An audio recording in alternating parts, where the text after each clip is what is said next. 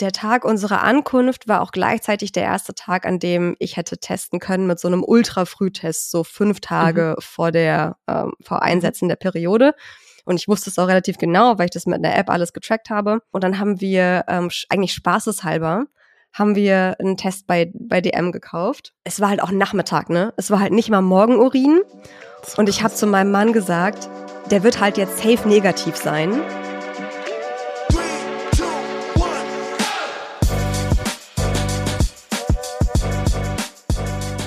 Mama halblang mit Rebecca und Sophia.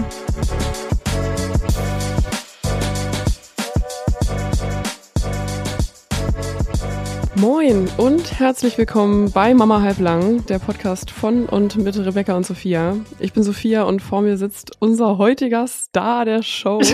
oh Rebecca, Rebecca, sag mal Hallo. Moinsen.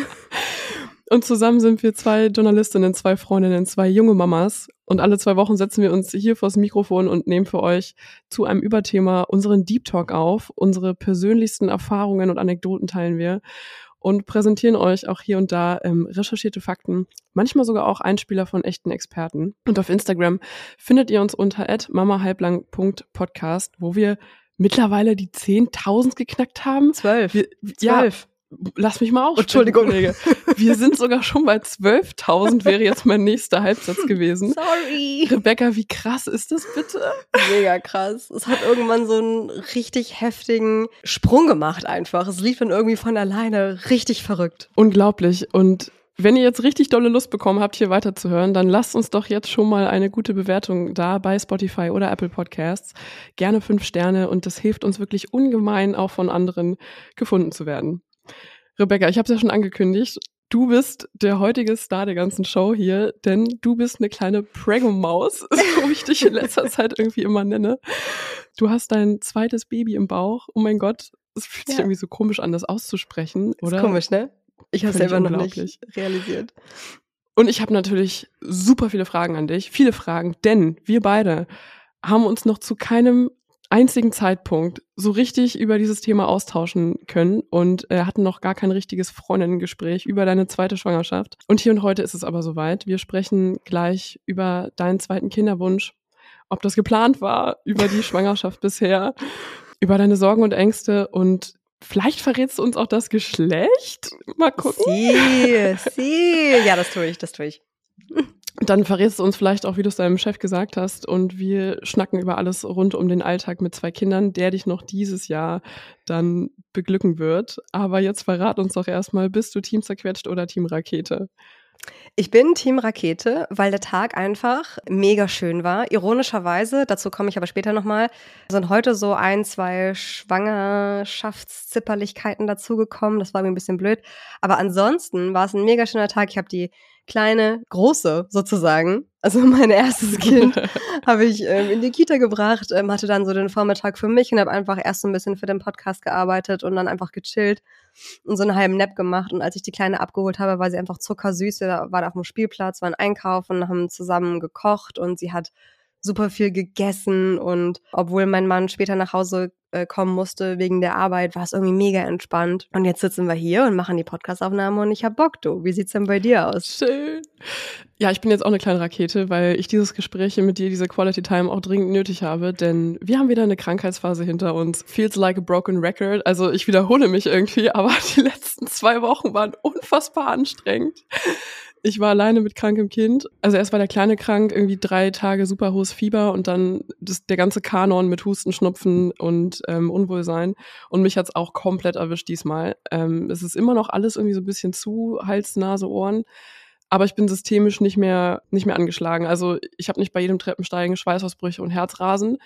Von daher bin ich wieder leistungsfähig, aber ja, muss immer noch so alle möglichen Medikamente reinpfeifen, damit äh, irgendwie die, der HNO-Bereich irgendwie halbwegs frei bleibt. Die Mutterversion von funktionsfähig. Du, so, du würdest, ohne Kind würdest du jetzt ja. niemals vor mir sitzen und sagen, ja, ich bin quasi gesund. So, niemals würde das so. passieren. Ich konnte auch keinen einzigen Tag ausschlafen. Yay. Boah, Alter. Ja, ja, naja, hoffentlich, hoffentlich sucht uns das nicht demnächst schon wieder heim und wir haben jetzt mal eine längere, längere Gesundphase. Man darf es gar nicht aussprechen. Aber um dieses Thema soll es heute nicht gehen. Wir reden heute ähm, über, die, über die schönen Dinge des Lebens, nämlich neues Leben, das entsteht. Und ich habe das alles so ein bisschen aufgeteilt in Themenblöcke. Erst so ein bisschen Kinderplanung, Kinderwunsch und Schwangerwerden. Und dann über deine Schwangerschaft körperlich, das hast du ja gerade schon erzählt, dass da heute ein bisschen was los war. Kannst du uns vielleicht erzählen? Und dann über Ängste, Sorgen und Gedanken. Und zum Schluss noch über das Thema Arbeit, wie du es deinem Chef erzählt hast, was die Elternzeit so angeht. Natürlich Thema Geburt auch. Das ist alles noch so sehr abstrakt und in weiter Ferne. Dazu kommen auch bestimmt noch mal hier und da ein paar Folgen und über das Leben äh, mit Kindern. Aber lass uns anfangen, ganz zu Beginn. Eine Frage hat uns ganz, ganz oft erreicht und eine Hörerin hat das ganz süß in Sticker geschrieben. Ich schäme mich sehr, die Frage zu stellen, aber es interessiert mich so sehr war es geplant. es kam, also so ein paar Mal, so ich glaube eine Handvoll Mal kam auch äh, der Kommentar mit dazu, ich hätte ja drauf geschworen, dass Sophia diejenige ist, die zuerst ja. wieder schwanger ist. Und ich dachte so, sollte ich mich kurz beleidigt fühlen? I don't know. Nein, aber ich kann äh, von außen durchaus, durchaus nachvollziehen. So, Rebecca, was will die mit dem zweiten Kind? Die meckert irgendwie alle zwei Wochen ihren Podcast darum und jetzt macht die. Nee, schon klar. Ich, ich hätte äh, ja vor zwei Jahren selber gedacht, dass ich halt eher die erste gewesen wäre, die dann das zweite hinterher schiebt, so. Ja. Aber nee. ich verstehe total, wie man, wenn man uns auch nicht irgendwie nicht kennt oder unsere Situation so jeden Tag ähm, quasi nicht kennt, äh, so wie wir uns einfach privat kennen, äh, kann ich auch äh, total verstehen, wie man darauf kommt dass man denkt so, hä, ja, wieso ist Sophia nicht diejenige, die ja. zuerst äh, schwanger ist? Ähm, ja, was soll ich sagen? Also ja, es war geplant. Ähm, es war tatsächlich voll geplant und gewünscht und es war kein, ups, ich dachte, ich hätte doch noch keinen richtigen Zyklus oder so, ja. ähm, sondern ja, war, also das war, glaube ich, meine kurze und knappe Antwort darauf. Es war einfach äh, geplant. Mega, mega schön. Und jetzt stelle ich es mir so ein bisschen schwierig vor, irgendwie zu entscheiden, dass jetzt der richtige Zeitpunkt ist. Also weil ich den halt selber noch nicht fühle. Mein Mann und ich, wir evaluieren das immer wieder aufs Neue ähm, und sprechen über das Thema und haben bisher einfach für uns entschieden, dass es jetzt gerade nicht passt und vor allem, dass in neun Monaten ein Baby zu bekommen wirklich nicht passt. Wie war das denn bei euch? Also woher wusstet ihr, dass es jetzt soweit ist? Ähm, also, dass wir auf jeden Fall ein zweites Kind haben wollen, das war von Anfang an klar. Das war vor dem ersten Kind auch schon klar. Das hat dann vielleicht einen kurzen Kratzer gekriegt im Wochenbett, weil da denkst du halt so, oh Gott, wie soll ich das überhaupt überleben? Geschweige denn, das nochmal zu machen. Nee, aber dass wir ein zweites Kind haben wollen, war sowieso klar. Ich habe auch, ich habe eine kleine Schwester, die ist drei Jahre jünger als ich und sie ist die tollste, beste, wundervollste Person, die ich kenne und alles ist besser, wenn meine Schwester mit dabei ist und ich liebe das einfach, sie zu haben, sie in meinem Leben zu haben und ich wünsche mir natürlich eine ähnliche Beziehung zwischen meinem ersten und meinem zweiten Kind. Also ich finde es einfach toll, mit Geschwistern oder einem anderen Geschwisterkind wenigstens aufzuwachsen. Und ähm, meine Mutter zum Beispiel, die ist Einzelkind und die hat mir mal gesagt, ähm, dass sie das ganz furchtbar fand, dass ihre Eltern sich immer nur auf sie konzentriert haben und sie nicht mal das Gefühl hatte, irgendwie durchatmen zu können, was ich nachvollziehen kann. Oder was ich theoretisch verstehen kann, nachvollziehen ist vielleicht das falsche Wort, ich war ja kein Einzelkind. Nee, genau, und deswegen war das von Anfang an klar. Und dann nach, nach der Geburt meiner Tochter war es erstmal so, dass ich ganz, ganz lange gesagt habe, nein, nein, nein, nein, nein, das machen wir jetzt erstmal auf gar keinen Fall. Und mein Mann war auch so, weil für uns ja klar war, zweites Kind und so, meint halt die ganze Zeit so, hey du, wenn du bereit bist irgendwann, dann sag Bescheid und dann gucken wir, wie die Situation ist.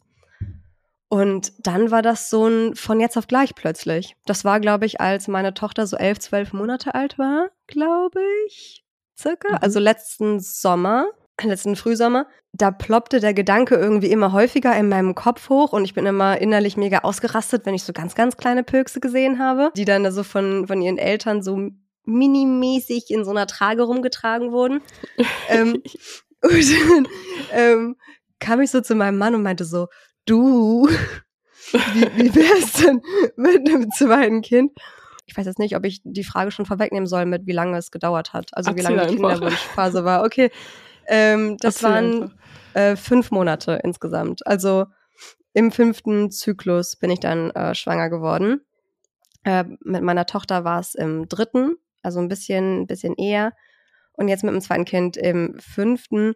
Und es war ganz lustig, weil wir am Anfang, als wir angefangen haben zu versuchen, haben wir halt gesagt so, okay, weißt du, wir lassen es einfach passieren. Wir gucken einfach mal, ne? Also wenn es jetzt passiert, wäre es okay. Wenn es erst in acht oder neun Monaten passiert, wenn es erst in einem Jahr passiert, ist auch total fein. Wir sind da so mega locker rangegangen und dieses locker rangehen verflüchtigte sich mit jedem Monat zu einem mhm. Scheiße, Scheiße, Scheiße. Warum hat's denn immer noch nicht geklappt? Und ja, ich weiß, es gibt so, so viele Paare, die ähm, dich ja auch eingeschlossen, äh, Sophia, die einen viel, viel schwierigeren Kinderwunschweg hinter sich haben. Und ich will das irgendwie gar nicht jetzt, also vor diesem Hintergrund, will ich jetzt gar nicht so tun, als wäre das mega die Leidenszeit gewesen. Aber es war schon so, dass ich dann ähm, nach Monat drei und vier, vor allem im Monat drei, weil das ja der Zyklus war, mit dem ich ähm, mit meiner Tochter schwanger geworden bin, ich schon so gedacht habe, was, wenn sich in meinem Körper irgendwas verändert hat oder so? durch die Geburt oder weiß ich nicht was, das jetzt verhindert, dass ich schwanger werden kann. Also man macht hm. sich ja dann doch irgendwie so irrationale Gedanken. Ja, und dann hat's ja, Gott sei Dank, im fünften Zyklus geklappt. ich habe zum Beispiel auch eine Frage bekommen, ähm, war der zweite Kinderwunsch genauso doll? Ich erinnere mich ja, dass mein Kinderwunsch einfach super stark war ähm, von Anfang an und einfach immer stärker wurde und natürlich die Zeit, das ganze Jahr über, wo es nicht geklappt hat und ich meine Eileiterschwangerschaft hatte und frühe Abgänge und so weiter. Dazu haben wir übrigens eine eigene Folge aufgenommen. Müsst ihr ein bisschen runterscrollen, die könnt ihr euch gerne dazu anhören. Und ähm, ich war besessen und manisch von diesem Wunsch, ein kleines Baby zu haben und schwanger zu sein und all das zu erleben. Jetzt hast du das ja alles schon mal erlebt. Hm. Ist denn, kann denn der zweite Kinderwunsch wieder genauso doll sein? Ja. Du hattest das doch alles schon ja. mal. Ja, es ist, ja. es ist tatsächlich so, also man hört es entweder als flapsigen Kommentar oder es ist ein Satz, an dem man versucht, sich festzuhalten. Es geht, glaube ich, beides. So dieses, du hast doch ein Kind. Sei doch dankbar, dass du wenigstens ein gesundes, lebendes Kind hast. Und das stimmt. Das ist auf jeden Fall etwas, wofür ich äh, jeden Tag dankbar bin. Aber wenn ich das als Absolution dafür erteilen würde, dass der zweite Kinderwunsch nicht so stark sein darf, dann mache ich ja Folgendes, dann werte ich ein potenzielles zweites Kind damit ab. Dann sage ich, dieser mhm. einzelne individuelle Mensch, der da eventuell entstehen könnte, ist in irgendeiner Form weniger wert als mein jetzt schon existierendes Kind. Das heißt, ähm, wenn ihr jemanden habt, der gerade einen zweiten Kinderwunsch hat, würde ich dem nicht unbedingt an den Kopf knallen. Ähm, sei doch dankbar, dass du wenigstens ein Kind hast. Es gibt irgendwie Menschen, die schaffen nicht mal das so. Ja, und das stimmt. Aber das sind halt komplett verschiedene Lebenssituationen, die würde ich gar nicht miteinander vergleichen. Und deswegen, ja, der zweite Kinderwunsch und bestimmt auch der dritte und vierte, wenn das zu deiner Lebensplanung dazugehört, ist genauso stark wie der erste. Man ja. hat ja dann auch wahrscheinlich so ein bisschen das Gefühl, hey, wir sind als Familie gerade gar nicht komplett, da fehlt noch was. Ja. Und solange das nicht erfüllt wird, ist da einfach ein Loch. Ich erinnere mich auch gut, dass du dann so ein bisschen erstmal auszuloten musstest, wie sehr du dann diese Trauer und diesen Frust irgendwie mir gegenüber äh, offenlegen kannst, weil du natürlich weißt, dass ich äh, eine schwierige Kinderwunschzeit irgendwie hinter mir habe. Damit meine ich nicht schwieriger als du, sondern halt einfach ähm, schwieriger als irgendwie, hey, Überraschung, hat alles super funktioniert. Ähm, und da habe ich dir ja auch ganz schnell diesen Zahn gezogen und gemeint so, ey, stopp, so du hast halt gerade einen Kinderwunsch und solange der nicht erfüllt ist, kann ich komplett verstehen, dass dich das frustriert und das wehtut und sich da auch irgendwie Ängste entwickeln. So, scheiße, was ist, wenn es jetzt irgendwie erstmal gar nicht funktioniert? Ja. Ähm, und das darf sein. Und das darf alles auch schon nach dem ersten negativen Test sein. Da muss man nicht irgendwie drei Jahre schon das versuchen, sondern ja, das sind halt Gefühle und die haben da ihr Existenzrecht auch. Das habe ich dir, glaube ich, schnell mitgeteilt. Und es gibt ja auch sogar sowas, ich glaube, das heißt, ich habe ich habe es vergessen, weil ich es logischerweise, es ist jetzt schon ein paar Monate her, dass ich nachgeguckt habe. Es, es heißt, glaube ich, sekundäre Unfruchtbarkeit. Das ist mit dem ersten Kind, ähm, ist es dann ganz oft so, dass es irgendwie problemlos geklappt hat und man vielleicht auch sofort schwanger geworden ist. Und mit dem zweiten will es dann irgendwie gar nicht klappen und du musst dann mit dem zweiten Kinderwunsch in ein Kinderwunschzentrum aus verschiedenen Gründen, das will ich jetzt gar nicht irgendwie aufmalen. Aber weil ich ja wusste, dass es das gibt, dachte ich so, okay, fuck, nur weil es einmal geklappt hat, ist das kein Versprechen dafür, dass es jetzt auch das zweite Mal mehr oder weniger problemlos klappen wird. Und da hat sich dann schon Druck bei mir aufgebaut. Ähm, ja. In den vier Monaten, vier Monate rückblicken ist doch ja. nichts, ne? Es ist ja. auch absurd, sich dann die Gedanken zu machen, ne? Weißt du, jetzt hören irgendwelche Leute zu, die irgendwie. Ja, aber jetzt machst du einen Rückschaufehler wieder, ne? Weil ja, schon, natürlich. Klar, ne? so, ne? Aber das, das stimmt schon, aber rückblickend denkt man sich dann halt wirklich so, hä, chill, Alter, was ist dein Problem? Aber natürlich in der Situation weißt du natürlich nicht, Es ist ja nicht so, dass du anfängst zu versuchen, ein zweites Kind zu bekommen und dir der liebe Gott sagt, ja, du keinen Stress, du, in fünf Monaten klappt das, äh, sondern du weißt Ja. es ja nicht, ne? Und deswegen Ganz genau. Rückschaufehler und so, schon klar. Nee, ja, vor genau. allem die Entscheidung, okay, wir möchten jetzt, ein, wir wünschen uns jetzt ein zweites Kind. Das macht man sich ja auch nicht einfach. Das ist ja eine große Entscheidung. Und wenn man die dann erstmal getroffen hat, dann ist man bereit. Und dann darf es auch gerne losgehen. Und wir beide sind ja auch, glaube ich, nicht die allergeduldigsten Menschen. Und wenn wir was Nee. wollen, ähm, wenn wir etwas Schönes äh, uns wollen und wünschen, dann wollen wir das auch jetzt sofort. Und Jetzt. ähm, sind dann nicht unbedingt, unbedingt geduldig. Auch diese Zeit, ne, zwischen dem Eisprung und dem ersten Tag, an dem du testen dürftest. Willkommen im Kinderwunsch-Game. Boah. Ja, die zwei Wochen, ja. Und wenn es nicht geklappt hat, dann ist einfach wieder einmal, einmal im Karussell, einmal rundherum. das ist hat echt frustrierend. Wahnsinnig gemacht. Ja, Dann hast du einen Test gemacht und der war Mhm. positiv. genau. Erzähl mal. Ich muss im Prinzip eigentlich schon früher ansetzen, weil das ist ganz lustig. In meiner ersten Schwangerschaft hatte ich bis zum positiven Test keine Symptome. Nichts. Mhm. Und in dieser Schwangerschaft ist es genau andersrum. Ich hatte super viele ähm, Symptome schon bevor ich den Test gemacht habe. Und zwar war das so, dass mein Mann und ich alleine in den Urlaub geflogen sind. Äh, meine Tochter oder unsere Tochter war äh, bei ihrer Oma und wir sind nach Mallorca geflogen. Ich habe in dem Urlaub auch Alkohol getrunken. Weil ich dachte, ich bin im fucking Urlaub, wer weiß, wann es klappt. Ich habe jetzt keinen Bock, mir darum Gedanken zu machen. Also, wer mich, wer mich kennt, weiß, ich bin jetzt eh nicht so der krasse Alkoholtrinker. Ähm, bin ich nie gewesen, werde ich nie sein. Aber halt so hin und wieder, vor allem wenn ich mit, mein, mit meinem Mann Date Nights habe oder wir im Urlaub sind, dann ist das schon ganz gerne so der ein oder andere Wein oder Gin Tonic oder wie auch immer. So. Genau, und dann, es ging damit los. Das ist nämlich ein Symptom, das ich von meiner ersten Schwangerschaft schon kenne, aber viel später. Ich habe unfassbar lebendige Albträume gehabt. Oh, krass. So, so richtig lebendige Albträume, richtig mit Herzrasen aufgewacht. Und, und dann habe ich so zwei, drei Tage, habe ich so richtig Heißhunger auf Oliven und Fisch gehabt. Ich habe nichts anderes gegessen innerhalb dieser Tage. Also es war richtig, richtig heftig. Hab mir das reingefahren, als gäbe es keinen Morgen mehr. Noch so gesunde Fette, so Avocado und Ei und sowas. Das hatte ich halt auch. Das hatte ich auch, als ich, äh, als ich schwanger war und noch nicht davon wusste. Bei mir war es Lachs. Ich Ja, Lachs stimmt, meinst du mal Lachs und. Erbsen, ne? Lachs, La, Lachs, Lachs und Erbsen, Erbsen, und Nudeln genau. oder so. genau. Also Leute, wenn ihr mich Lachs und Erbsen äh, essen seht, dann seid gewarnt. Witzig, ey.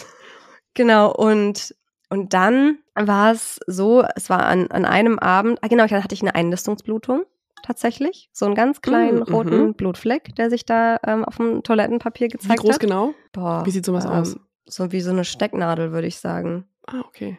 Das war ähm, also ich habe davon immer Ja, doch. gehört, aber noch nie erlebt. Okay. Hatte ich auch in der letzten Schwangerschaft nicht, aber ich dachte so, huch, das Mhm. ist seltsam. Und dann fügte sich irgendwann so das Puzzle zusammen, weil Hm. einen Tag später, ich habe beim Abendessen, ich habe zwei Gläser Wein getrunken. Ist echt nicht viel Alkohol. Also so und ich bin in der Nacht bin ich aufgewacht, irgendwie so um drei Uhr nachts oder so.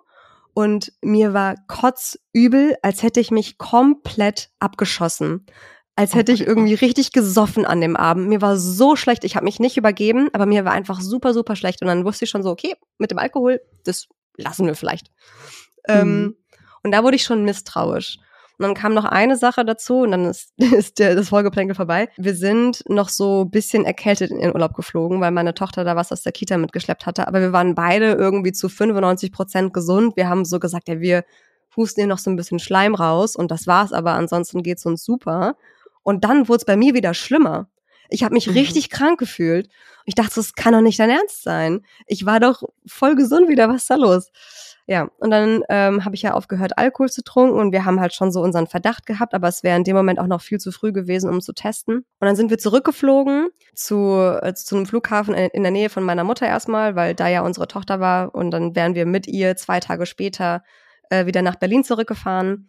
Und der Tag unserer Ankunft war auch gleichzeitig der erste Tag, an dem ich hätte testen können mit so einem Ultra-Frühtest, so fünf Tage vor der, ähm, vor Einsetzen der Periode. Und ich wusste es auch relativ genau, weil ich das mit einer App alles getrackt habe. Und dann haben wir ähm, eigentlich spaßeshalber haben wir einen Test bei, bei DM gekauft. Es war halt auch Nachmittag, ne? Es war halt nicht mal Morgenurin. Und ich habe zu meinem Mann gesagt, der wird halt jetzt safe negativ sein. Aber das Hm. habe ich, ich habe ihn dann, ihn und mich, eigentlich mich mehr als ihn, dann in dem Moment darauf vorbereitet, dass der negativ sein wird, aber dass das nicht unbedingt was zu bedeuten hat, weil es ja durchaus sein kann, dass der HCG-Wert noch nicht so hoch ist, dass die Tests ausschlagen, auch wenn die so mega sensibel sind. Genau, also irgendwie fünf Tage vor Einsetzen der Periode, nachmittags um vier, alle schon gegessen, schon getrunken, alles, kein Morgenurin und so weiter und mach diesen Test und ich drehe ihn um, stell den Timer und irgendwann geht mein Handy los, so nach dem Motto Timer ist vorbei. Mein Mann schon auf dem Weg zu mir. In dem Moment drehe ich den Test um und dann ist der einfach positiv gewesen. Ich gucke ihn an und so, der ist positiv. Hä, lol, der ist positiv, aber wir hatten halt überhaupt so nicht krass. damit gerechnet, so, hä? Hä, lol. Waren wir, waren wir erst mega verunsichert, dass das, äh, es gibt ja von ähm, Clear Blue, gibt es irgendwie so mega viele Einträge, so Kundeneinträge dass die so eine, so eine Verdunstungslinie haben, aber dass er eigentlich gar nicht positiv ist, sondern dass das halt ein Fehler im Test ist. Und ich weiß nicht, wie viele Stunden wir irgendwie nach falsch positiven Schwangerschaftstests gesucht haben und wie, wie, äh, wie oft wir in Artikeln gelesen haben, bisschen schwanger gibt es nicht, wenn der positiv ist, ist es positiv, bla bla bla. Ich wollte gerade sagen, auf die plausibelste Lösung seid ihr nicht gekommen. Ne? und ich habe dann, ja ich habe dann am nächsten Morgen habe ich noch mal mit Morgenurin dann noch mal einen digitalen gemacht und ja, das Plus ist ein Plus, ne? Da kannst du kein Minus draus draus machen, egal wie. Aber wenn man die auseinanderbaut, dann ist da auch eine zweite Linie. Also, weißt du, das ist am Ende die gleiche Technologie. Aber ja, ja, schon mega, klar. Mega aber du schön. siehst dann einfach ein anderes Symbol und bist dir ja, irgendwie sicherer, keine Ahnung. Aber das stimmt. Ähm, und dann hast du ja schon sehr bald mich auch angerufen, an dem gleichen Tag noch, glaube ich, hast du mich angerufen. Genau, ein paar Stunden später. Oder? Also wir haben es wir haben's erst genau. meiner Mutter gesagt, weil wir ja da waren, so. Und ähm, ja. dann habe ich ähm, meine Schwester und meinen Vater angerufen. Und als äh, so der engste Familienkreis eingeweiht war, habe ich, äh, hab ich dir geschrieben, weil so, ich ja. weiß gar nicht mehr, irgendwie so, Sophia, ich muss dich anrufen und wir müssen telefonieren Stimmt. oder so. Und äh, genau. Und dann haben wir, haben wir nicht und so ich habe den Braten irgendwie noch nicht so nee. ganz gerochen. Wir haben nicht gefacetimed, du hast mir danach ein Foto geschickt. Nee. So war's. Nee, Moment, du hattest mir geschrieben. Ja. Irgendwie, ja, Sophia, können wir mal kurz telefonieren. Und ich hatte den Kleinen gerade, ähm, glaube ich, ins Bett gebracht. Mhm.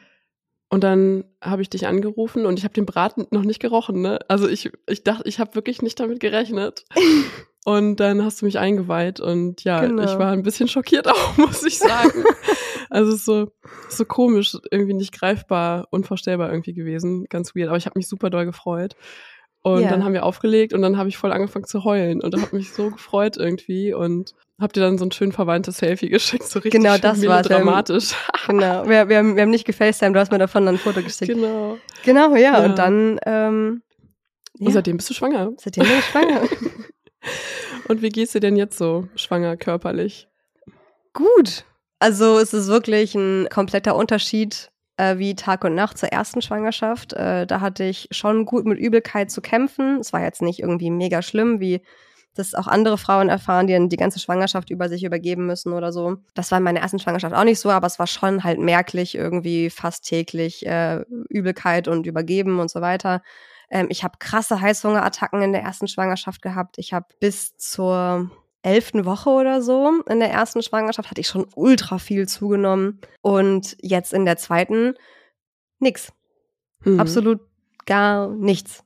So Aber du passt auch ein bisschen auf, ne? Also du du gibst dich jetzt auch irgendwie einem Gelüste nicht so übelst krass hin. Vielleicht. Nee, aber ich hatte, ja, also ich passe auf jeden Fall auf, weil ich habe ja in der letzten Schwangerschaft 25 Kilo zugenommen. Was und jetzt aber auch nicht übelst unnormal ist, ne? Also mal für alle. So, ja. Ich habe auch 25 Kilo zugenommen. Das ist jetzt nichts, oder 20, es ist nichts super, super krasses. Das kann schon mal passieren. Ja, ja also ich, ich kann nur für mich sprechen, wie, wie ihr das regelt oder wie ihr euch wohlfühlt in eurem Körper, ist komplett eure Sache und bitte orientiert euch dann nicht an mir, weil das ist super individuell, aber mir war das einfach zu viel. Ich habe mich mega unwohl gefühlt und ich habe mir geschworen, dass mir das in einer zweiten Schwangerschaft nicht nochmal passiert in der ersten, im ersten Trimester war es tatsächlich auch so, dass ich auch einfach, ich hatte eher eine Appetitlosigkeit als mhm. Heißhungerattacken. Und ich möchte noch mal kurz anmerken, in der Mary Crisis Folge, ich sag's logischerweise nicht, weil ich es dann auch nicht mit der Öffentlichkeit geteilt habe, aber da war ich schwanger. Das mhm. war diese absolute Scheißzeit, wo ja. alle krank waren, über Wochen krank waren und ich mitten im ersten Trimester. Ich bin fast wahnsinnig geworden. Also wenn ihr die Folge vielleicht gerade erst gehört habt, aus welchen Gründen auch immer, vor dem Hintergrund ist es vielleicht alles nochmal so ein kleines bisschen krasser und verständlicher, warum ich da so komplett die Nerven verloren habe zu der Zeit. Nee, aber ansonsten geht's mir echt richtig, richtig gut. Ich mache alle zwei Tage Sport, habe richtig den Ehrgeiz, mich auch fit zu halten, weil das, glaube ich, für alle Beteiligten und, für, und alle Beteiligten sind in dem Fall das Baby und ich, ist es irgendwie nochmal besser. Man geht vielleicht anders, in, also hoffe ich jedenfalls anders in die Geburt rein. Ähm, der Körper braucht hoffentlich vielleicht nicht so lange, um sich zu regenerieren, wenn die seitlichen Bauchmuskeln zum Beispiel einfach schon ein bisschen trainiert sind. Also, aber vielleicht profitiert deine Tochter auch davon, äh, wenn du richtig fit bleibst, weil der Alltag mit zwei Kindern oder auch schwanger mit Kleinkind ist ja wahrscheinlich anstrengend. Wie anstrengend ist denn für dich die Schwangerschaft? Also kannst du das ungefähr sagen, so, weil ich weiß nicht, hast du krasse Müdigkeiten oder sowas? Wir haben ja echt noch nie über diese Schwangerschaft gesprochen und das ist jetzt endlich mal der Zeitpunkt ist, ich weiß gar nichts. Ähm, hast du irgendwie so krasse Müdigkeiten oder du hast mir irgendwann mal so vom Mittagsschläfchen erzählt? Ja. Ähm, wie verhält sich das mit Kleinkind? Ich meine, gut, wenn sie in der Kita ist, kannst du schlafen, aber ansonsten kriegst du denn genug Ruhepausen? Wie anstrengend ist es? Erzähl mal. Also das erste Trimester kann ich vielleicht gar nicht so, vielleicht bin ich da nicht so das Mega-Beispiel, weil ich ja einfach durch den Kita-Winter einfach ständig krank war.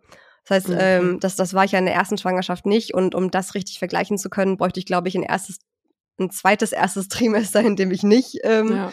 äh, nicht krank bin. Aber ja, nichtsdestotrotz hatte ich so richtig krasse Müdigkeitsanfälle, so ein bis zweimal am Tag wo du auch nicht irgendwie, weißt du, wie nach einem anstrengenden Tag, wo du merkst so, oh, jetzt werde ich langsam müde und ich kann mich jetzt mal hinlegen, sondern es ist so, bam, plötzlich überfertigt das wie so ein LKW und ich könnte so komplett plötzlich auf dem Sofa einschlafen. Das kenne ich aus meiner ganzen, ganzen Schwangerschaft. Mir ist es einmal passiert, dass ich eigentlich, also ich habe gearbeitet im Homeoffice und ich hab, wollte mich nur kurz mittags einmal hinlegen und bin zwei Stunden weggeknackt. und irgendwann aufgewacht und habe gesehen, dass ich bei Teams halt so mehrere Anrufe hatte. Ich hoffe, mein, mein ehemaliger Arbeitgeber hört jetzt nicht zu oder Kollegen. Es tut mir wirklich Upsi. leid. Es tut mir sehr leid, aber ich bin wenigstens ehrlich. Und bin aufgewacht und habe gesehen, ich hatte so Teams, Team -Anru Teams Anrufe. Alle so, hey Sophia, alles okay, wo bist du? Und ich habe nur so geschrieben, äh, sorry, ich war gerade noch in einem anderen Gespräch. Upsi. Das hat mich halt komplett ausgenockt. Und zwar jeden Tag so. Oh ich war jeden Tag im Koma. Mittags. Ja, nee, also jetzt ist es, es ist schon ein bisschen besser, aber es ist nicht komplett weg. Und ansonsten anstrengend. Ja, wie gesagt, also das erste Trimester kann ich nicht richtig sagen, weil ich war einfach ja. krank und ja, das war scheiße anstrengend. Ja. Ähm, und das, das Dumme ist ja auch, dass du dir halt nicht die ganzen geilen Medikamente ballern kannst. Also sonst mhm. würde ich halt sofort so Grippostat C greifen und mir die ah, okay, reinziehen. Einen kleinen Trip, ja, immer in der Apotheke äh, frühstücken. Genau. Okay. Äh, irgendwie Ibuprofen in, weiß ich nicht in welcher Menge und Nasenspray und, und alles und Nasenspray ja sowieso. Ja. ja. Ähm, Wie läuft's denn mit dem Nasenspray? Boah, das ist bei mir so ein Dauerthema, ne? Reden wir nicht drüber. ähm, nee, aber das, das ging halt alles nicht. Und dann zieht sich das und zieht sich das und zieht sich das. Und dann war ich jetzt, bevor du krank geworden bist, war ich auch nochmal krank. Und da hat's mich auch echt richtig heftig erwischt. Meine Tochter war so ein bisschen krank. Ich lag irgendwann sam letzte Woche Samstag mit Schüttelfrost und hohem Fieber auf dem Sofa. Oh, und ja. ähm, genau, mein Mann hat da dann äh, den Sonntag, äh, hatte richtig geballert, dass ich wirklich den kompletten Sonntag im Bett verbringen konnte. Das war echt äh, richtig, richtig gut. Da konnte ich mich richtig gut erholen. Und das ist ja, das ist einfach scheiße. Schwanger, krank und Kleinkind, das ist einfach so eine deadly Combination. Wie sieht's denn mit deinem Bauch aus? Sieht man schon ein bisschen was? Schon, ja, tut man. Ja, aber schön. ich glaube, für Außenstehende sieht es immer noch so ein bisschen so aus, als hätte ich einfach nur ein bisschen zu viel genascht. So und hätte einfach okay. so ein Food-Baby. oder ein bisschen Blähungen oder so aufgeblähten ja. Bauch. Aber es, es, ist schon, ich habe letztens, ja. ich habe ein Foto von der ersten Schwangerschaft ähm, in der 13. Woche gefunden. Und mhm. ich würde schon sagen, dass man jetzt in der zweiten Schwangerschaft schon ein bisschen mehr sieht als damals zum selben Zeitpunkt. Wenn der Bauch dann so ein bisschen größer wird, dann wird es wahrscheinlich auch im Alltag vielleicht hier und da ein bisschen anstrengender, auch mit einem Kleinkind, weißt du? Also so mit ähm, auch Kind tragen zum Beispiel. Einer hat geschrieben, trägst du dein erstes Kind trotzdem, auch wenn du schwanger bist, ist ja jetzt noch kein Thema unbedingt, aber wenn der Bauch größer wird, ähm, wird es vielleicht auch nochmal ganz interessant irgendwie. Mm, ja, kann ich mir auch vorstellen. Man, man, sagt ja irgendwie nichts, nichts was, was schwerer ist als drei Kilo oder so oder fünf oder irgendwas. Das ist, glaube ich, so irgendwie eine Grenze, die mal aufgestellt Keine wurde. Ahnung. Ich finde das so ein bisschen absurd. Also ich würde das halt logischerweise alles mit meiner Frauenärztin irgendwie nochmal abklären. Ähm, aber jetzt vom reinen Gefühl her würde ich halt total meinem Körper vertrauen. Ja. Und wenn ich den Eindruck habe, ich kann jetzt meine Tochter hochheben oder ich kann auch ein Sechserträger Wasser tragen und fühle mich gut dabei, gerade wenn ich es halt hinkriege, den Sport aufrecht zu erhalten und so. Ich wollte gerade sagen. Warum denn nicht? Also wenn ich mich gut fühle, was soll denn passieren? Richtig. Also Ja, ähm, vor allem, wenn du halt schön aus den Beinen raushebst, ne, nicht aus dem Rücken, sondern genau. so und das, also ich meine, dafür ist unser Körper gemacht, dafür sind unsere Muskeln da, dass wir irgendwie auch so körperlichen Herausforderungen dann standhalten können. Natürlich sollte man jetzt nicht hochschwanger auf dem Bau arbeiten oder sowas Ja. und da irgendwie Betonklötze schleppen, aber das versteht sich wahrscheinlich von selbst. Ich habe noch eine Frage, die fand ich ganz cool und die würde ich so ein bisschen als Überleitung nehmen zum Thema Ängste, Sorgen und Gedanken. Und die Frage lautet, wie stehst du zu pränatalen Tests und hast du welche gemacht bisher? ich habe in beiden Schwangerschaften den NIP-Test gemacht. Ähm, also dieser Was Blut ist das? ein Bluttest, mit dem du, wenn du möchtest, ähm, das Geschlecht sicher oder etwas mehr als 99 Prozent Sicherheit äh, bestimmen kannst und ob dein Kind Trisomie 21, 18 oder 13 hat. Ja, wie gesagt, in beiden Schwangerschaften das machen lassen, inklusive Ersttrimester-Screening und Nackenfaltenmessung. Wie ich dazu stehe, kann ich irgendwie schwer sagen. Ich finde, das muss irgendwie jedes Paar für sich alleine entscheiden, weil nur ihr wisst, unter welchen Umständen ihr ein Kind austragen wollt. Das heißt, ich kann da gar, gar nicht irgendwie sagen, das ist jetzt hier meine Meinung und ähm, so. so. Und die Frage ist ja auch, warum testet man? Also testet man, um danach halt eine gewisse Entscheidung zu fällen oder testet man, um einfach informiert zu werden? Ja, das ist halt so, So. das Ding, weil ich wollte es halt irgendwie, ich hatte gar keine vorgefertigte Entscheidung erstmal, sondern wollte es irgendwie erstmal einfach wissen. Und was ich dann mit diesem Wissen gemacht hätte, weiß ich nicht. Ich war halt jetzt nicht in der Situation, irgendwas entscheiden zu müssen, weil beide Male alles in Ordnung war. Ich habe ähm, im Wechsel von der von der ersten zur zweiten Schwangerschaft habe ich auch die Frauenärztin gewechselt, weil die einfach bei mir näher dran wohnt und ich keinen Bock hatte, irgendwie zu jedem zu jeden Untersuchung irgendwie eine Stunde rauszutuckern. Und meine jetzige Frauenärztin zum Beispiel macht das gar nicht. Also Mhm. die ähm, macht auch keine Nackenfaltenmessung.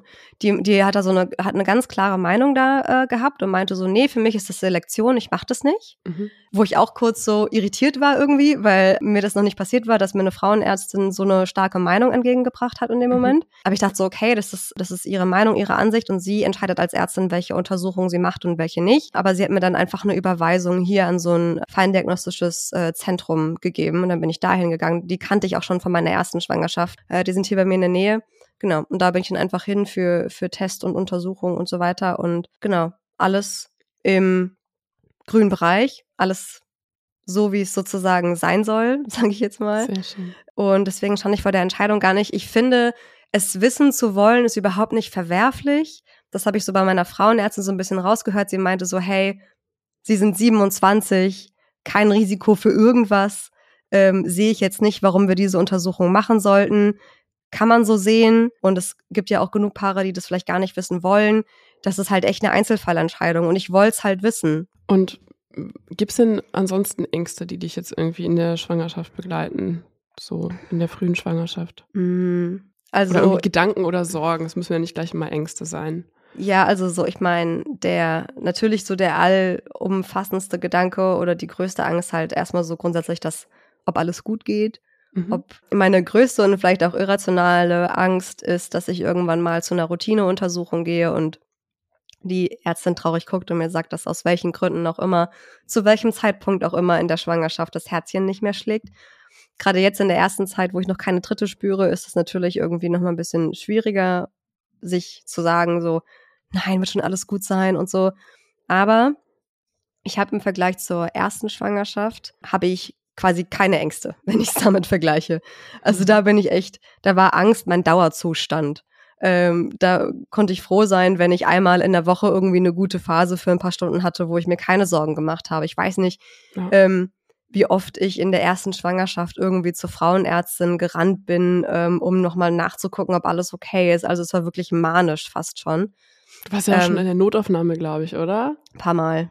Ja, ist krass. Also ich, ich erlebe das ja jetzt aus der Außen, aus der Beobachterperspektive ähm, als Freundin, mittlerweile beste Freundin. Damals in der ersten Schwangerschaft haben wir uns ja gerade so angefreundet, Ja. ähm, aber waren auch schon so super close irgendwie. Und das war wirklich, wirklich krass. Also es war auch dann so als Freundin irgendwann, irgendwann schwierig, so damit umzugehen.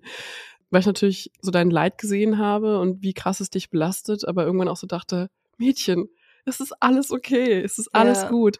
Und gleichzeitig sind Ängste natürlich auch ja, wollte ich die natürlich auch ernst nehmen. Und jetzt, das ist ein Unterschied wie Tag und Nacht. Also du schreibst mir ab und zu halt mal so, ja, ähm, ich mache mir irgendwie um das und das so ein paar Gedanken gerade. Aber es ist nicht so dieses, oh mein Gott, ich habe Angst, ich habe Angst, ich habe Angst, äh, bitte sag mir, dass alles okay ist.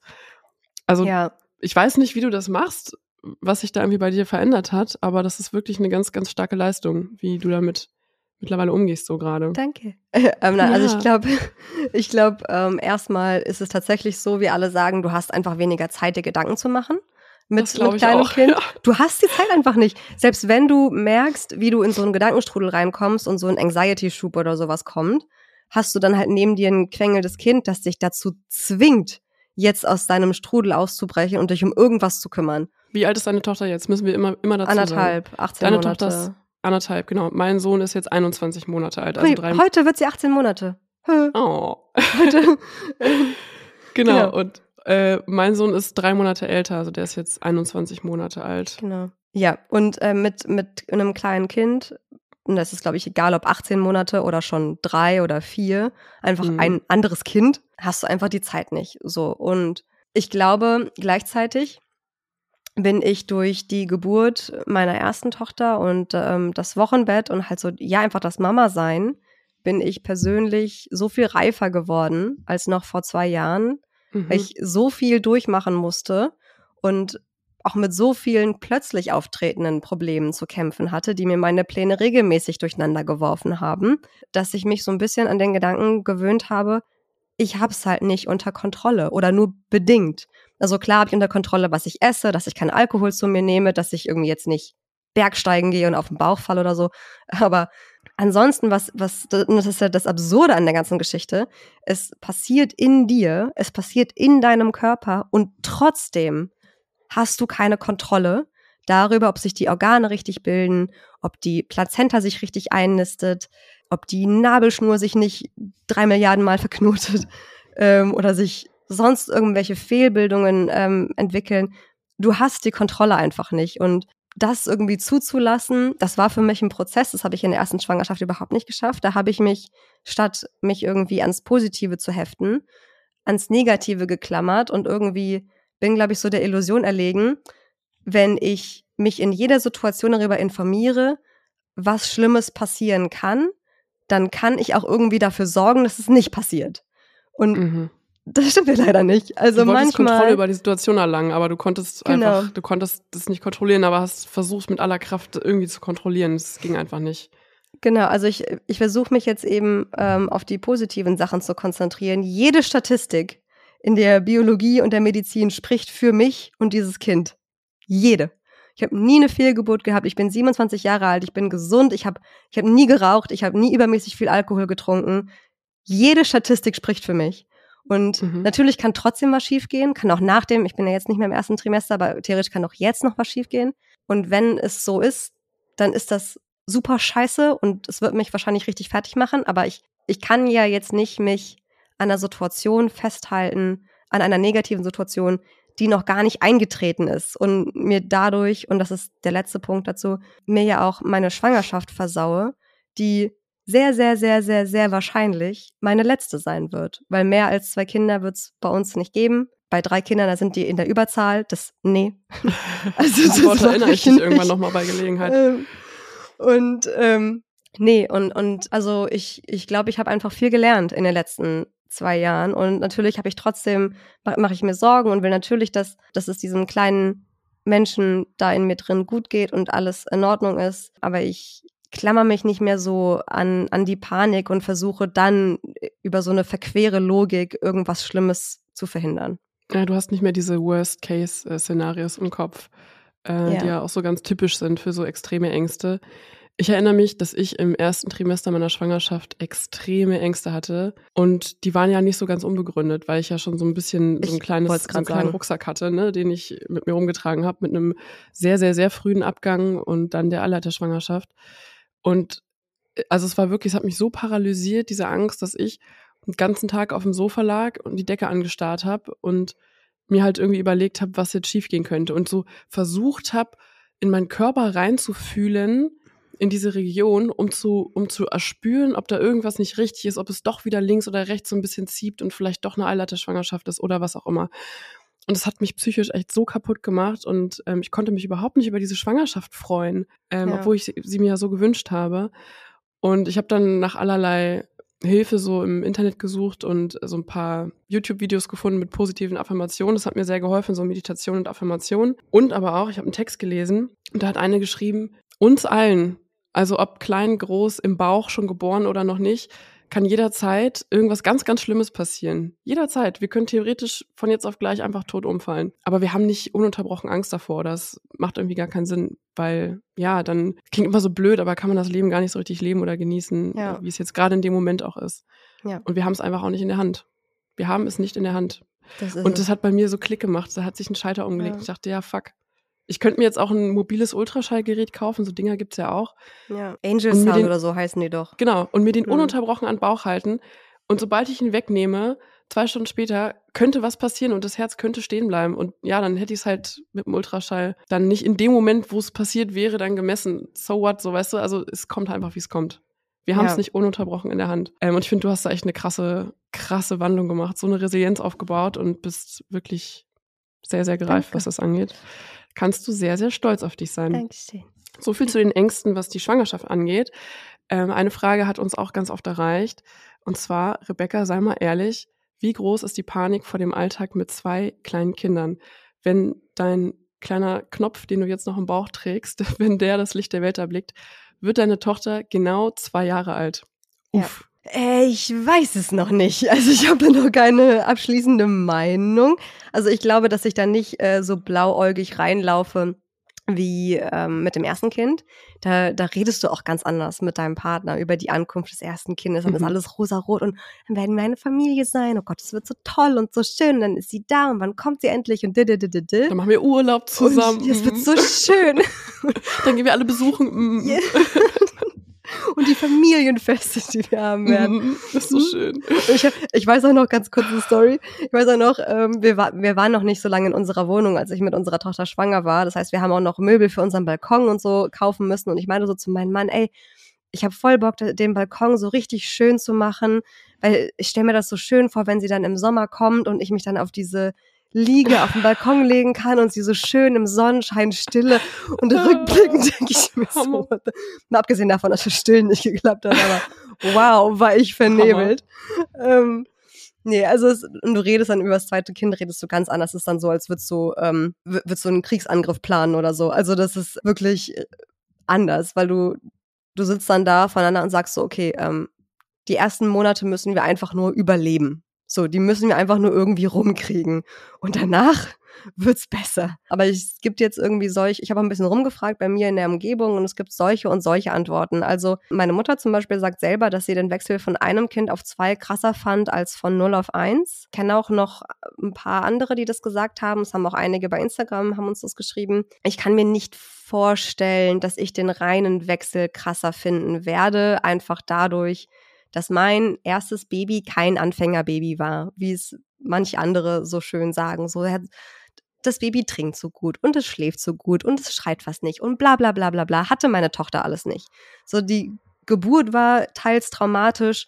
Die ersten Tage im Krankenhaus waren ein reines Trauma für mich. Da kommen wir, glaube ich, auch nochmal gleich drauf. Dann war mein, mein Baby ein, ein Schreibaby, hatte drei Monatskoliken oder Regulationsstörungen. Da war nichts einfach in, den, in der ersten Zeit nach der Stillen hat Geburt. nicht funktioniert. Das war auch Stillen der hat nicht Horror. funktioniert. Ich war selber mit mir total unzufrieden. Das ist vielleicht nur ein kleiner Teil, aber da kommt da einfach mit dazu, dass ich mich im Spiegel gesehen habe und mich nicht erkannt habe. Ich war nie in meinem Leben so verloren wie nach der ersten Geburt und ich kann mir nicht vorstellen, dass mir das noch ein zweites Mal in der Intensität passiert, weil ich jetzt auch einfach schon jetzt schon an mir arbeite, dass das nicht passiert. Nichtsdestotrotz weiß ich natürlich, dass wenn du dann zwei Kinder hast, weil jetzt gerade ist es so, einer von uns beiden hat unsere Tochter und der andere kann schlafen, durchschnaufen, hat Me-Time oder muss arbeiten oder wie auch immer.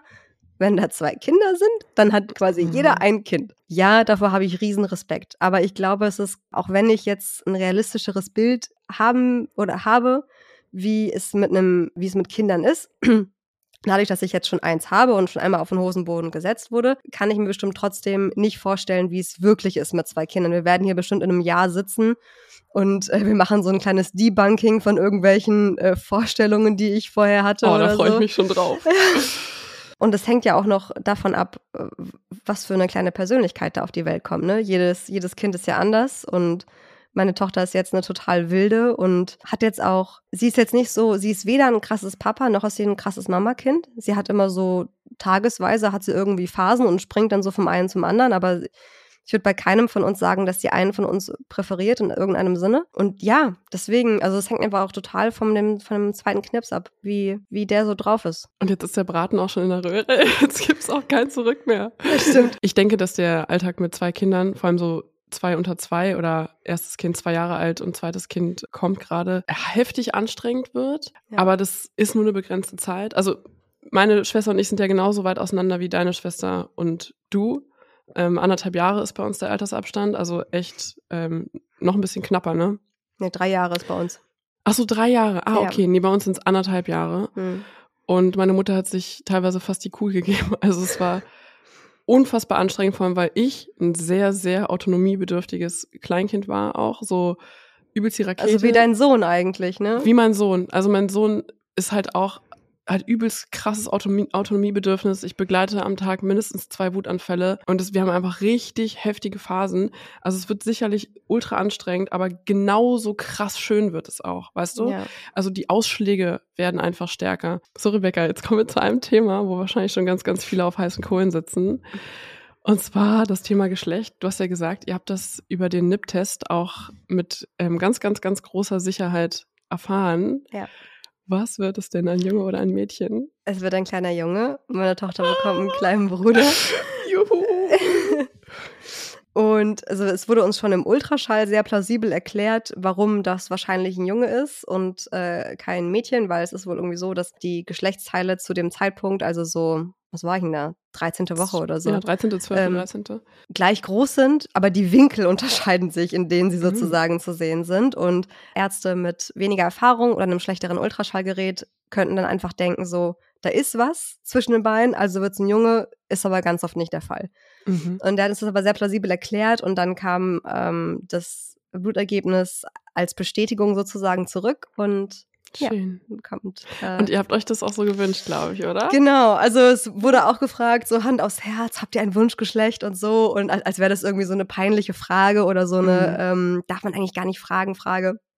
Aber ich finde es total legitim, ein Wunschgeschlecht zu haben. Also ich, wir haben zum Beispiel auch äh, über unseren Mama Halblang Account einige geschrieben, die jetzt in derselben Situation sind wie ich, also haben erst eine Tochter und sind jetzt mit einem Jungen schwanger und die gesagt haben, ich habe da total Probleme mit irgendwie, mich daran zu gewöhnen, weil ich bin doch jetzt Mädchenmama gewesen. Mhm. Und jetzt muss ich mich irgendwie nochmal umstellen. Und das verstehe ich auch. Ich habe mir das so gewünscht. Natürlich hätte ich mich auch über ein zweites Mädchen gefreut, ne, um Gottes Willen. Ne? Also es hat jetzt überhaupt nichts irgendwie geändert oder so, aber so ist es echt. Ich hätte es mir nicht besser backen können, weil ich einfach auch diese, diese Erfahrung dieser Kreuzbeziehung machen wollte. Also so wie äh, so, so Papa, Tochter und, und Mutter, Sohn. Ich, ich glaube, das ist, hat nochmal so ein bisschen was Besonderes.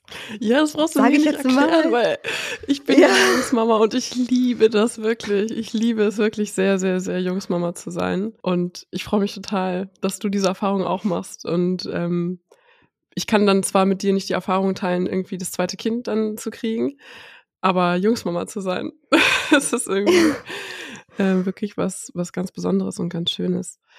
Und mir hast du ja von deiner Schwangerschaft direkt nach dem positiven Test am Telefon erzählt. Das hast du mit Ja. deinem Chef wahrscheinlich nicht gemacht. Wie hast du den denn informiert und wie war da so das Gespräch? Wie bist du reingegangen? Hattest du Schiss? Hattest du Angst, es zu erzählen? Weil ich glaube, es gibt ganz viele Schiss. Mamas da draußen. Ja, ich glaube, es gibt viele Mamas da draußen, die so, die haben schon ein Kind vielleicht auch und haben gerade den Job angefangen, so wie du, und dann müssen sie halt diesen Gang nach Canossa machen und sagen, yo, Brudi, übrigens, bin dann in neun Monaten wieder raus. Erzähl mal, wie lief das so ein bisschen ab? Ja, also ich, ich war, glaube ich, in der elften oder zehnten Woche. Ich hatte meine Frauenärztin vorher gefragt. Ach, das ist auch noch so ein Unterschied übrigens zur, zur ersten Schwangerschaft. Es ist zwar die zweite und voraussichtlich letzte, aber vieles fühlt sich, fühlt sich trotzdem an wie das erste Mal. Jetzt hast du gerade gesagt, voraussichtlich letzte. Ist es jetzt die letzte oder die Es voraussichtlich ist, es letzte? ist die letzte, aber man will ja auch niemals nie sagen, ich schwöre dir, weil wenn ich irgendwie in vier Jahren wieder schwanger hier hocke oder so, dann will ich mir nicht, dass mir das jemand zum Vorwurf macht. So. Nein, aber es ist nicht, nein, es ist nicht geplant. Fertig. Ich will hier gar nicht irgendwelche Gerichte schüren. Okay, stopp. Zwei Kinder, fertig, stopp. Okay. So, ähm, vieles fühlt sich an wie die, wie, äh, als wäre es die erste Schwangerschaft, weil in der ersten war Hochphase Corona und mein Mann durfte bei keinem Ultraschall dabei sein. Jetzt darf der, darf er bei, bei jedem Ultraschall dabei Mhm. sein, was super, super schön ist und für mich Mhm. eine große Erleichterung. Ich fand, hab das als emotional sehr anstrengend empfunden, da immer alleine hinzugehen und dann immer erzählen zu müssen, was denn da passiert ist. Ja. habe ich vergessen, welche Fragen zu stellen oder ich konnte nicht mehr richtig wiedergeben, was die Frauenärztin gesagt hat. Das einfach, hat mich einfach Richtige Folter, ey. unfassbar angespannt. Genau, deswegen super, dass er jetzt dabei sein kann. Und wir haben meine Frauenärztin gefragt, ob sie es jetzt sozusagen erzählen würde, obwohl das erste Trimester noch nicht offiziell vorbei war. Und sie meinte so, wenn Sie meine Tochter wären, würde ich Ihnen raten, es jetzt zu erzählen, sozusagen. Mhm. Das war ihre Formulierung, fand ich auch ganz süß. Und genau, und dann habe ich einen Termin gemacht bei meinem Vorgesetzten. Ich hatte auch mega Schiss, weil ich bin auch immer noch in der Probezeit so. Das ist halt Ahem. nice. Arbeitgeber liebe, lieben diesen Trick. Ich schwöre dir. Nee, und ich hatte mir vorher auch irgendwie so ein bisschen Notizen gemacht, so was ich sagen will, damit ich den Faden nicht verliere und da irgendwie rumdruckse und wie so ein Mäuschen da hocke und so. Und ich habe hab einfach gesagt, ich glaube, meine Wortwahl war, ähm, hier, ich fall einfach direkt mit, äh, mit der Tür ins Haus. Ich bin in der so und so vielen Woche schwanger. Ja, und dann haben wir einfach kurz drüber geredet, was so die nächsten Schritte sind und was nach dem Mutterschutz passiert und nach der Elternzeit. Das wird sich dann finden. Das weiß ich jetzt noch nicht. Wie hast du denn deine Elternzeit geplant? Hast du schon so grobe Vorstellungen? Äh, wir haben das noch nicht, nicht geplant und auch noch nicht weiter drüber gesprochen, weil das noch sehr weit weg ist. Irgendwas zwischen neun und zwölf. Monaten Elternzeit, denke ich. Ich habe noch einen Pro-Tipp und zwar, du hast Elternzeit, machst die Eingewöhnung und dann hast du noch ein, zwei Monate, bis du anfängst zu arbeiten. also wenn es die finanziellen Verhältnisse zulassen, plane dir diese Pause ein, weil sie ist unfassbar gut und ich glaube mit zwei Kindern noch, noch nötiger Noch besser, und ja. geiler Naja, als mit wobei, einem. also es wird ja jetzt wieder ein Sommerkind. Das heißt, äh, ziemlich genau zum ersten Geburtstag fängt auch das Kita-Jahr an. Das heißt, die Übergänge sind da fließend. Also ja, ich guck mal. Dann Thema Hebamme. Du hattest in der ersten Schwangerschaft keine Hebamme und das hat dir auch nicht nur hier und da, sondern eigentlich in allen Bereichen war das eigentlich nur hinderlich. Wie sieht's denn jetzt aus? Hast du jetzt endlich eine Hebamme an deiner Seite? Ich habe eine Hebamme. Und wie, wie ist es zustande gekommen? Also hast du irgendwie in der, in der Lotterie gewonnen oder wie ist das passiert? Ähm, also ich habe äh, an, einem Samstag den positiven Test gehabt und am darauffolgenden Montag, das war ja auch noch vor Fälligkeit meiner Periode, habe ich dann schon, Geil. habe ich dann Boah, schon äh, bei, bei dieser äh, Internetseite, Amelie heißt sie, glaube ich. Heißt Ja, Amelie? da habe ich meine ja. auch gefunden damals. Genau, Hm. da habe ich einfach ein paar Anfragen rausgeschickt und gleich die erste kam mit einer Zusage zurück und sie meinte, ich wohne gerade noch in München, aber ich ziehe im März nach Berlin und ich so, gekauft. Nehme ich. Perfekt. Und genau, jetzt gerade sind wir halt dann über WhatsApp in Kontakt, aber wer das erste Treffen ist schon ausgemacht und äh, genau, also ich, da war ich super erleichtert. Und äh, viel schwieriger war tatsächlich die Frauenarztsuche, weil ich wollte ja wechseln. Und ich hatte dann am Mhm. selben Tag bei einer Frauenärztin angerufen, bei einer anderen, nicht bei der, bei der ich jetzt bin. Da fragt natürlich die Assistentin, die Arzthelferin am Telefon dann so, ja, in welcher Woche sind sie denn? Und wann ist irgendwie ET und so weiter. Und dann meinte sie so, ja, aber dann war ja ihre Periode noch gar nicht fällig, ne? Und ich so, Mhm. nee, ist jetzt erst. Und sie, ja, die Blutung Mhm. kann schon noch kommen, ne? Das wissen sie. Und ich Oh, dachte das so, ist so mies. Das fand ich so übel. okay, ciao. Also ja, natürlich, sie hat halt recht, ne? Natürlich hätte das ja, aber passieren das geht können. gar nicht. Aber ich dachte Ja. so, hey, sei doch nicht so unsensibel. Weil ich hätte natürlich auch die Angst gehabt, so. Ja, wenn das jetzt die Ärztin irgendwie gesagt hätte, vielleicht auch noch irgendwie, aber so als Arzthelferin ist schon irgendwie nach dem Motto, ja, der Terminplan ist so voll, schauen wir erstmal, ob das überhaupt hält. Das Ja, vor allem, fies. sie meinte dann so, bitte melden Sie sich und sagen den Termin ab, wenn Sie noch bluten, ne? Das, das zum Beispiel, das fand ich richtig, da bin ich richtig ausgerastet. Das fand ich nämlich nicht cool, als jemand, der schon öfter diese Situation hatte. Hm. Weil gerade dann braucht man auch ärztliche Unterstützung und jemanden, der nochmal nachschaut und einem nochmal ein paar Dinge, ein paar Worte mit auf den Weg gibt. Wirklich, weil da braucht man dann einfach nochmal ein bisschen Fachwissen Ja. und dass mal jemand nachschaut und so. Wirklich, also gerade da, bei einer Fehlgeburt oder frühen Abgang oder whatever. Ja, nee, es ist ja zum Glück nicht so gekommen. Aber es ist alles gut gegangen jetzt. Ja, ich Ja. habe dann auch eine andere Frauenärztin, weil ich dachte so, ja, nee, eigentlich, eigentlich nein. Du hast ja hier und da jetzt schon mal angesprochen, was anders läuft als in der ersten Schwangerschaft oder was du dir auch ganz konkret anders vorstellst. Hast du denn so eine kleine Bucketlist, was du dieses Mal anders machst? Naja, also bei der einen Sache bin ich ja schon dabei mit Sport und so. Also ich, ich ernähre mich Mhm. gut, ähm, ich mache Sport, fühle mich auch nicht groß anders als in der als nicht schwanger. Ich habe dir ja auch öfter geschrieben, ich fühle mich so unschwanger, Mhm. ich fühle irgendwie gar nichts. Ja, Hoffentlich ist alles okay, ich habe keine Symptome. Genau, und weil weil viele, hatte ich dann irgendwann auch mal gelesen, äh, die eine Fehlgeburt haben, irgendwie achte, neunte, zehnte Woche, wie auch immer, berichten von einem plötzlichen Abfall von, von Symptomen. Ich hatte halt ähm, Mhm. im ersten Trimester halt totale Angst, dass das ein schlechtes Zeichen ist, dass ich keine Symptome besitze. Nee, und ansonsten anders machen, abgesehen vom Gewicht, das ist halt echt irgendwie ein großes Thema für mich, weil ich mich halt einfach auch nach der Geburt in meinem Körper wohlfühlen möchte. Und wenn ich jetzt Bilder von mir sehe, äh, während der letzten Schwangerschaft und so die Zeit danach, denke ich mir so, Rebecca, Alter, what? Und bin da auch echt sehr, sehr selbstkritisch. Bitte nochmal an dieser Stelle, nehmt mich nicht als Vorbild und denkt so, "Äh, ist das jetzt falsch und muss ich mich jetzt unwohl fühlen? Nein, jeder macht da bitte sein eigenes Ding. Ähm, ich rede hier nur von mir. Nee, also das will ich auf jeden Fall anders machen, aber da bin ich guter Dinge. Das, das klappt bisher super gut. Und ansonsten, ich weiß nicht, Stichwort Geburt, spielst du doch darauf auch so ein bisschen an oder? Alles, alles, was du dir, Okay. was du dir vorstellst, so gerne Geburt auch noch. Ähm, also ich gehe auch wieder ins selbe Krankenhaus wie vorher, wie bei der ersten Geburt. Ich habe mich da im Grunde ja während der Geburt gut betreut gefühlt. Schlimm war für mich, waren für mich die Tage nach der Geburt ähm, im Krankenhaus. Mhm. Ich habe bei denen, also da muss man sich ja anmelden mit Vollendung der zwölften Woche.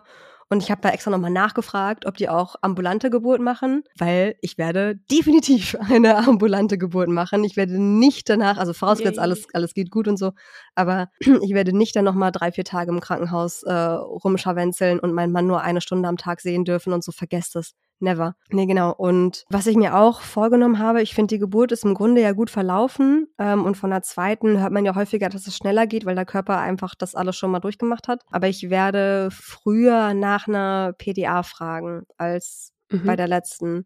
Weil da, ich habe mich nochmal versucht zurückzuerinnern, warum habe ich denn irgendwie nicht vorher schon was gesagt? Ich hatte doch so krasse Schmerzen, warum habe ich nicht irgendwie was gesagt? Und ich glaube, ich war erstens überhaupt nicht mehr dazu fähig, rational zu denken.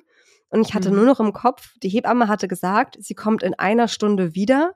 Also muss ich jetzt diese eine Stunde durchhalten Verstehe. war irgendwie mein Gedankengang. Dass ich ja trotzdem zwischendurch nach einer PDA fragen kann, der Gedanke kam mir gar nicht. ja, aber Ähm, das ist, man ist so vulnerabel unter der Ja. Geburt, weil die, unsere Hebamme, die war ja auch nur am Hin und Her springen und sie meinte immer, hat immer genau erklärt, okay, ich gehe jetzt raus, ich gehe jetzt nochmal da und dahin, mach das und das und dann komme ich wieder. Wenn aber irgendwas ist in der Zeit, dann klingel bitte. ja, Ich schwör's dir, hätte sie das nicht gesagt, hätte ich nicht geklingelt. ja, Man ist wie ferngesteuert ja.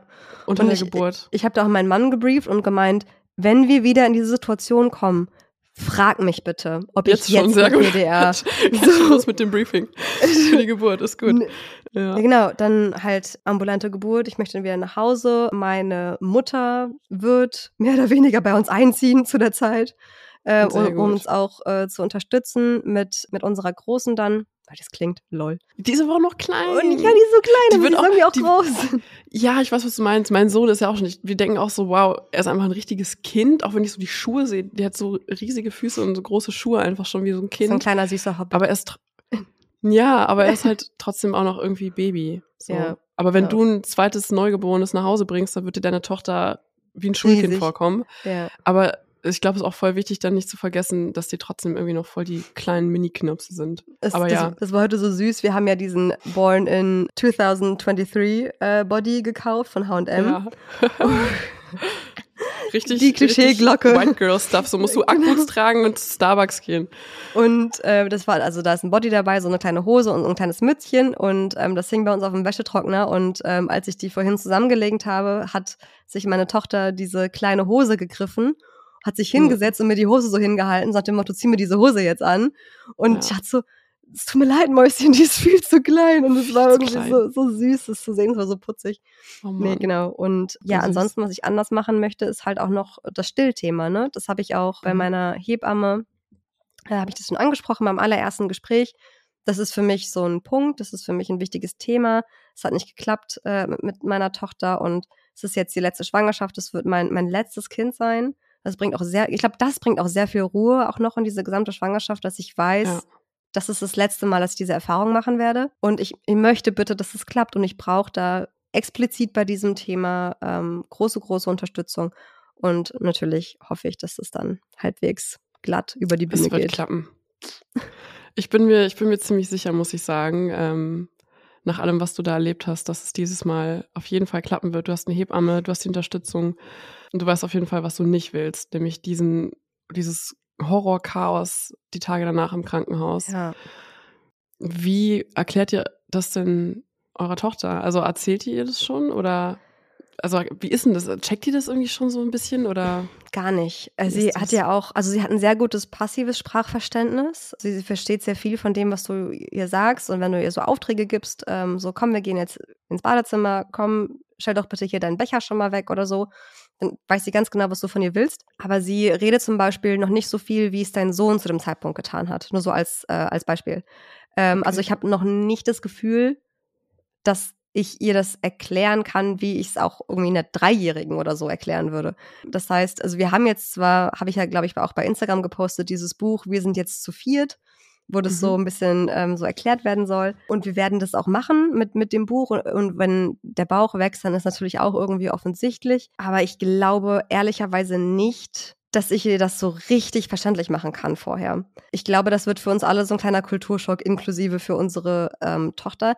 Ich war im, im Mhm. ersten Trimester, weil natürlich ich auch so viel mich um meinen Bauch so gekümmert habe und so da schon automatisch mit der Hand immer so drüber gestrichen habe, hat sie das, glaube ich, schon gecheckt, weil sie dann immer wieder zu mir kam, mein T-Shirt hochgezogen hat, auf meinen Bauch gezeigt hat und meint so, da, Bibi. Ach, wie süß. Und so, ich, deswegen bin ich mir unsicher. ich verstehe. Und Aber sie wird es, ich meine, das sind ja noch neun Monate. Ja. Äh, nicht, nicht mehr ganz. Scheiße, es sind Sechs. nicht mehr neun Monate. sind sechs sind Monate. sechs Monate.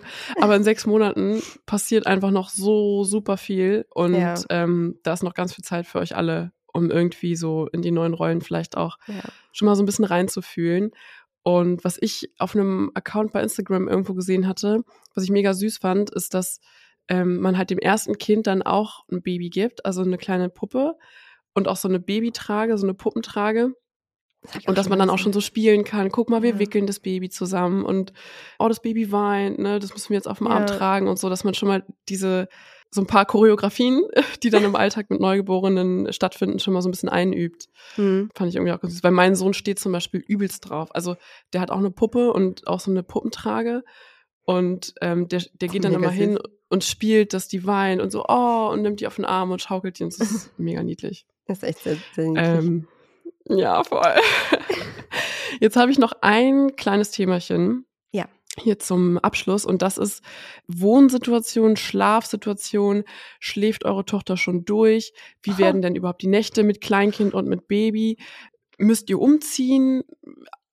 Weih uns mal so ein bisschen ein in dieses Thema, in dieses logistische, wirklich logistische Thema, was auch ne, im, in diesem Jahr noch ein Dauerbrenner sein wird. ja, Bin ähm, mir ganz nee, sicher. Also äh, das Wichtigste vorweg, nein, meine Tochter schläft nicht durch. Also es gibt die ein oder andere Ab Nacht, und zu mal aus Versehen. durchschläft. So, ja, genau.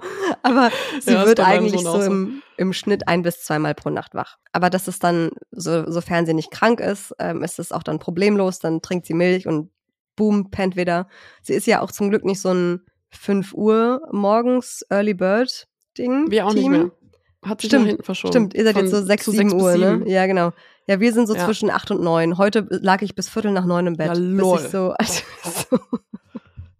Einfach nur ähm, lol. Und nee, sie schläft äh, nicht durch, sie schläft aber ähm, in ihrem eigenen Zimmer und in ihrem eigenen Bettchen. Und nein, wir werden auch nicht umziehen. Wir werden aber unser Arbeitszimmer auflösen, damit dann so ein bisschen rumarrangieren, damit ein anderes Zimmer das zweite Kinderzimmer werden wird. Dann haben wir uns eine sehr, sehr gute äh, Schlafcouch äh, zugelegt, weil wir uns dann halt aufteilen werden. Ich werde dann mit dem Neugeborenen logischerweise beschäftigt sein. Mein Mann wird dann erstmal primär für, für unsere Tochter äh, zuständig sein. Dann ist meine Mutter logischerweise noch da und ich werde ja jetzt auch irgendwie meine Tochter mal sehen wollen zwischendurch. Aber wir werden uns dann schlaftechnisch erstmal aufteilen. Wir werden, ich werde dann hier im Elternschlafzimmer mein Wochenbettlager mit Neugeborenem aufschlagen. Apropos Thema Schlafen, hier kommt jetzt eine kurze Werbung. Unsere Kinder schlafen nämlich alle beide in den neuen Essentials Schlafsäcken mit Füßen von Emma und Noah. Und die sind aus 100% Bio-Baumwolle, sind gefüttert und kuschelig weich und warm. Im Sortiment gibt's noch andere super schöne und hochwertige Sachen für den perfekten Babyschlaf, von Neugeborenen bis Kleinkind. Und ich liebe zum Beispiel auch die Pyjamas mit praktischem langen Reißverschluss. Die gibt's mit oder auch ohne angenähte Füße unten. Und Rebecca, für deinen kleinen Knopf im Bauch liegt, glaube ich, ein Paket von Emma und Noah beim Nachbarn. Kann das sein? Das kann gut sein. Ich habe meins nämlich schon äh, heute bekommen und bin einfach absolut begeistert. Dann hol das Paket auch die Tage mal ab und zeig uns gerne auf Instagram, was da Schönes geliefert wurde. Wir lassen euch daran natürlich teilhaben. Und mit dem Code HAPPYHALBLANG10 bekommt ihr 10% Rabatt aufs gesamte Sortiment. Und für jede Bestellung pflanzt Emma nur einen Baum. Und mit jeder Bestellung unterstützt ihr uns hier weiterhin die gewohnte Qualität für euch zu liefern. Bitte geht nur über den Link in den Show Notes in den Shop und gönnt euch dann ein paar schöne Sachen mit unserem Code. Meine Liebe, mit einem Blick auf die Zeit würde ich hier langsam aufräumen und zusammenpacken. Langsam, Heute, anderthalb Stunden. Langsam. Aber wir haben uns auch überlegt, wir kommen ja nur alle zwei Wochen online, mit Ausnahmen natürlich von unseren Specials, von denen es jetzt auch wieder ein paar mehr geben wird. Und ähm, dann hat man auch ein bisschen mehr Zeit zum Hören wenn man alle zwei Wochen eine Folge hat. Und deswegen darf es auch hier und da mal ein bisschen länger sein. Ja. Heute gibt es keine Rausschmeißer-Fragenrunde, weil du wurdest jetzt genug von meinen Fragen gegrillt.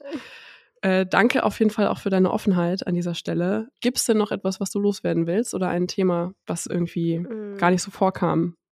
Also vielleicht nur noch mal so ganz kurz, weil was glaube ich häufig auch kam, sind so Fragen wie erzählst du uns XYZ und so. Mhm.